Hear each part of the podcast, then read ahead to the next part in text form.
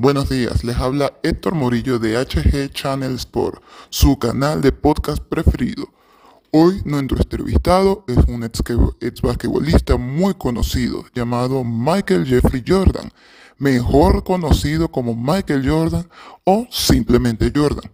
Él nació en Brooklyn, Nueva York, 17 de febrero de 1963 y es exjugador de baloncesto estadounidense. En la actualidad es propietario del equipo de la NBA, los Charlotte Hornets, y está considerado por la mayoría de aficionados y especialistas como el mejor jugador de baloncesto de todos los tiempos. Con sus 1,98 m de altura, Michael Jordan fue un tenaz defensor, excelente anotador y un pasador rápido e imaginativo pero mucho más llamativa era su extraordinaria habilidad para saltar y las acrobáticas maniobras que utilizaba para esquivar la defensa rival y llegar a la canasta. Parecía capaz de permanecer por unos instantes suspendidos en el aire. Tal facultad, o don del cielo, nunca mejor dicho, le valió su sobrenombre de Air Jordan. Jordan, bienvenido. En primer lugar, ¿qué piensa usted del básquet y qué opina sobre ello? Para mí es pasión lo que tengo para el juego hasta que conozca a Dios. Excelente, Jordan. Michael, ¿nos podrías también comentar cómo fueron tus inicios en este deporte? Claro, cuando tenía 13 años mi padre hizo construir una pista de baloncesto en el patio trasero de la casa. Allí empecé a practicar y comencé a ser muy admirado en el barrio y por los vecinos que se, que se reunían las tardes del fin de semana para jugar al básquet y hacer barbacoas. Excelente. Y como tantos otros jugadores de la NBA, sabemos que tu comienzo profesional fue en la liga universitaria. ¿Qué le puedes comentar a nuestra audiencia, Michael? Pues sí, en 1981 ingresé en el equipo de la Universidad de Carolina del Norte. Ya luego me eligieron como el mejor jugador de la temporada universitaria. Para mí fue todo un desafío. ¿Y qué tal, Malker, tu experiencia con el entrenador de la Universidad de Indiana, el gran conocido señor Bobby King? Él era una persona muy rígida y exigente, pero nos ayudó mucho. En el verano de 1984, la selección se alzó con la medalla de oro en los Juegos Olímpicos de Los Ángeles, tras batir en la final a la selección de España. Claro, muy conocida esa selección que compartía equipos con Leon Wood, Sam Perkins, Wayne Maltese, Patrick Edwin, entre otros.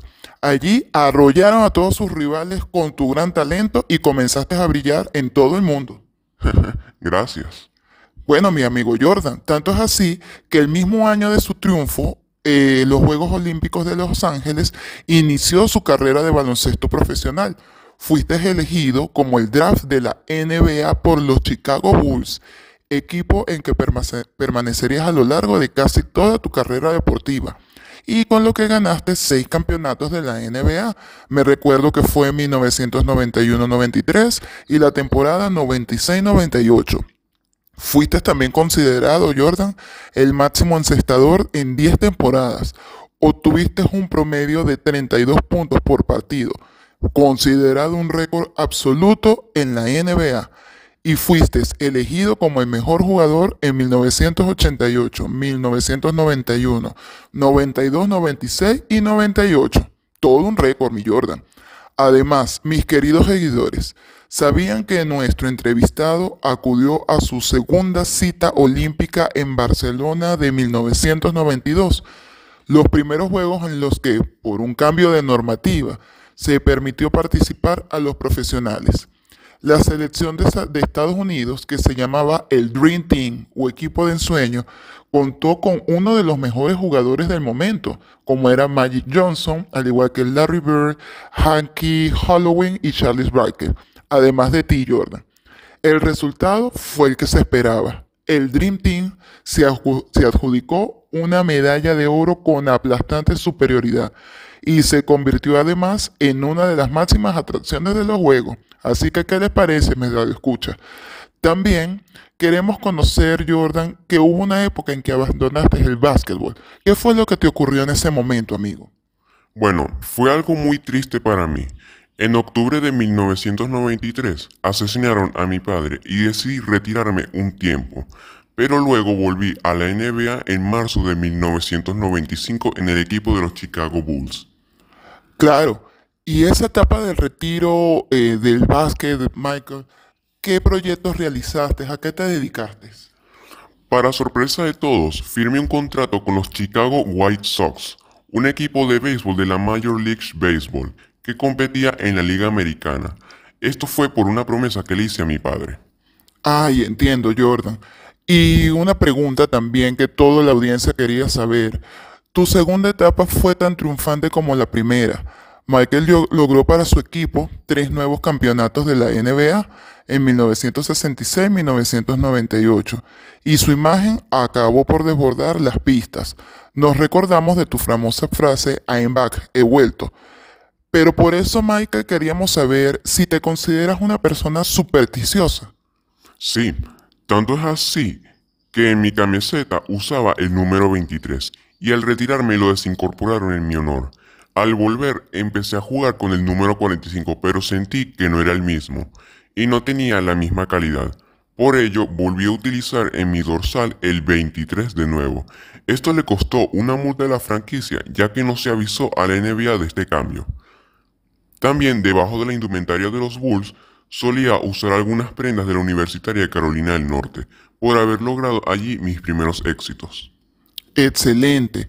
Bueno, amigo Jordan, ya para cerrar es importante indicar que también nos sorprendiste en una etapa de actor y empresario.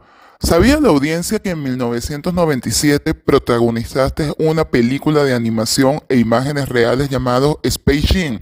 Nada más y nada menos como compañero de reparto al famoso conejito Box Bunny. Y se convirtió un gran éxito en taquilla. Y también anunciaste la creación de una empresa de prendas deportivas que lleva su nombre. Pues sí, ese eres tú, Michael. Todo un éxito, todo un empresario. Si dentro de la cancha se destacó por su espectacularidad, elegancia e inteligencia, fuera de ella siempre serás admirado por tu sencillez y honestidad. De verdad, Michael, gracias por la entrevista y por tu tiempo y esperamos continúe todos tus logros. Gracias a ti y a tu audiencia por el cariño. Hasta una nueva oportunidad. Saludos Venezuela. Gracias a todos los seguidores de este podcast HG Channels Sport. Será hasta la próxima información. Feliz día.